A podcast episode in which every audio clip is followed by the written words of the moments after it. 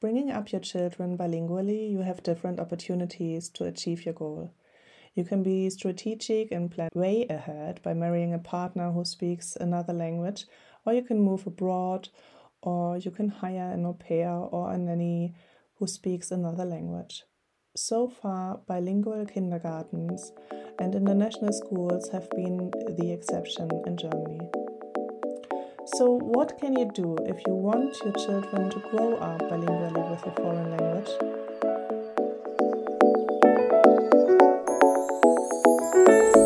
I'm Sabine Edelhoff, mother of four children, project and process manager, and founder of BLA, Bilingual at Home, the first online program for parents who want to raise their children bilingually with a foreign language. It wasn't that long ago that I lacked the self confidence, the resources, and the time to plunge into the adventure of our family language journey. But then suddenly I was brave enough and I just started with English as our second family language. Today, our children can understand English without any problems, and the two older children experience English lessons at school with so much more ease and fun. I started the Bold and Bilingual podcast to give you simple, actionable step by step strategies that will help you do the same. If you ever ask yourself, can I raise my children bilingually with a foreign language, and what is the best way to do it? so that it will be easier for them to speak foreign languages in school, at work, or later in their everyday life, then you are exactly in the right place. Let's get started. Foreign languages surround us in everyday life. In particular, we find the English language on every corner. Babysitter, cheeseburger, fake news, Laptop, live stream, makeup, outfits, and podcast are just some of the words that have firmly established themselves in our vocabulary in Germany. English is now taught as the first foreign language in almost all schools, and we come across it again and again every day. Why is it so important to be able to speak several languages? What effects does this have on us and especially for our children in the future? And what can you do to make your children strong in languages? That will be the content of this podcast, Bold and Bilingual. But before I tell you why I nam- named uh, the podcast Bold and Bilingual, I would like to introduce myself to you briefly.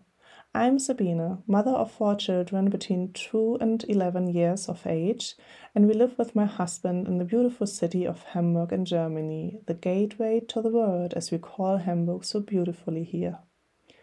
By profession, I'm employed part time as a project and process manager, and I also started my heart project, BLA, Bilingual at Home, in 2020. For a long time, I had thought about the idea of whether I could teach our children English in our everyday life with my own foreign language skills or not. Again and again, there were well known preconceptions in my mind, like it's not my mother tongue, I speak English with a German accent, what if I lack the words in English, and so on and so forth. But then I asked myself the question isn't every word that they will pick up in English in our everyday family life just a gift for them so that their English lessons at school will become easier for them? In the first COVID lockdown in March 2020, I was finally brave enough to just give it a try. So we started our family language journey and experienced surprisingly quick success and did this adventure with so much more ease than I could have imagined before. I've been brave because I've decided against my own preconceptions and also against the concerns of third parties. Our children have also become bold and strong in English. They have let English into their lives as our second family language incredibly quickly and today handle the new language in school and in everyday life without fear. And it's also brave because it's a step into an adventure in which there is actually little research in linguistics for non native bilingual parenting done so far. And we, as parents and pioneers, are breaking new ground and embarking on a wonderful journey of discovery with the whole family. On the one hand, bold and bilingual stands therefore for being courageous as parents to simply try a bilingual upbringing with a foreign language. And on the other hand, to make our children strong in languages and therefore strong in communication in an increasingly globalized future. With the Bold and Bilingual podcast, I would like to encourage parents who have already asked themselves whether it is possible to raise their children in their everyday life with a foreign language or not, and to simply take the plunge into a family language adventure. It is so worth it. The podcast is intended for parents with children up to the end of elementary school, for parents to be, or also for grandparents. There are a whole range of good guidebooks for parents who already bring two different mother languages with them into the family. But there's only one handful of advice guides for parents who want to raise their children with a foreign language as their second family language. Luckily, I came across them during our family language journey. Thoroughly enjoyed them with great interest and then made a plan for how I can put the theory into practice.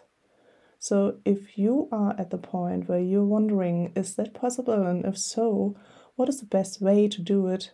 If this sounds like you, subscribe to my podcast right away so that you won't miss an episode with tips and tricks in the future.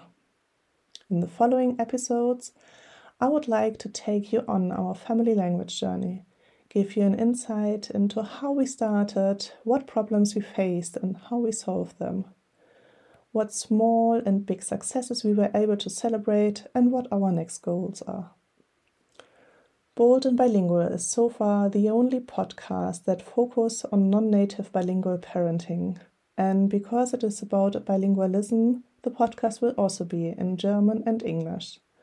On the one hand, I would like to make the concept available not only for parents in Germany, but to all interested parents worldwide. And on the other hand, I take it as a personal challenge to step out of my comfort zone, out of the safe four walls of our home and speak English in public, here on my podcast Bold and Bilingual. In addition to a few solo episodes, at the beginning of the podcast, there will also be interviews with experts on the subject, as well as interviews with parents who are also raising their children bilingually with a foreign language. Depending on the language in which the original interview is recorded, there will be also a second episode in which I will then summarize the content again in the other language. Even though I have learned to love English in the meantime, I'm far from being perfect. But that's okay. My goal is simply to boldly take the next step. And my motto is always progress, not perfection. So please be patient with me if mistakes creep in here and there, or if I speak English with such a German accent that my conversational partner would answer me in German. Yes, that already happened to me, but more on that in the next episode. So you see, I take you with me on my very own language journey. See you soon!